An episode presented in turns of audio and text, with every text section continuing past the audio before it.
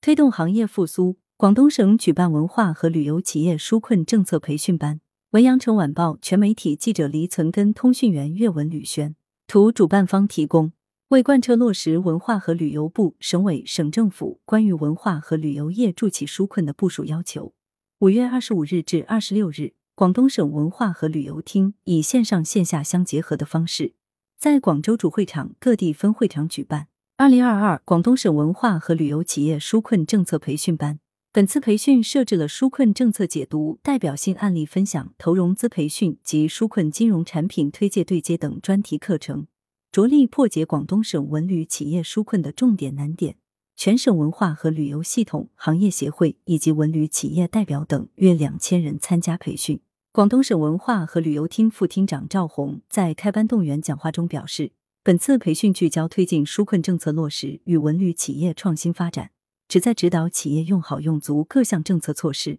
帮助文旅企业渡过难关。希望广大文旅企业和从业者正视困难，坚定信心，积极探索适应疫情防控形势的经营方式和创新发展模式。培训会上，文化和旅游部产业发展司相关负责人对国家和地方出台的纾困帮扶政策进行了整体介绍，针对社会关注度较高的税费、社保、金融等有关政策进行了详实解读。并对文化和旅游部门、文旅企业提出落细落地落实纾困政策的针对性建议。广东省文化和旅游厅相关部门介绍了纾困政策等方面的推进落实情况，并对今年修订印发的《广东省省级文化产业示范园区管理办法》进行了深度解读。广东省旅游协会投融资专业委员会负责人介绍了二零二二广东文化和旅游产业投融资对接会的筹办思路。此外，培训会还邀请广东财税、金融专家，围绕财税和投融资等内容进行专题授课。旅行社、景区酒店、文化产业园区、数字文旅等企业的代表分享了活用纾困政策的经验及创新发展之道。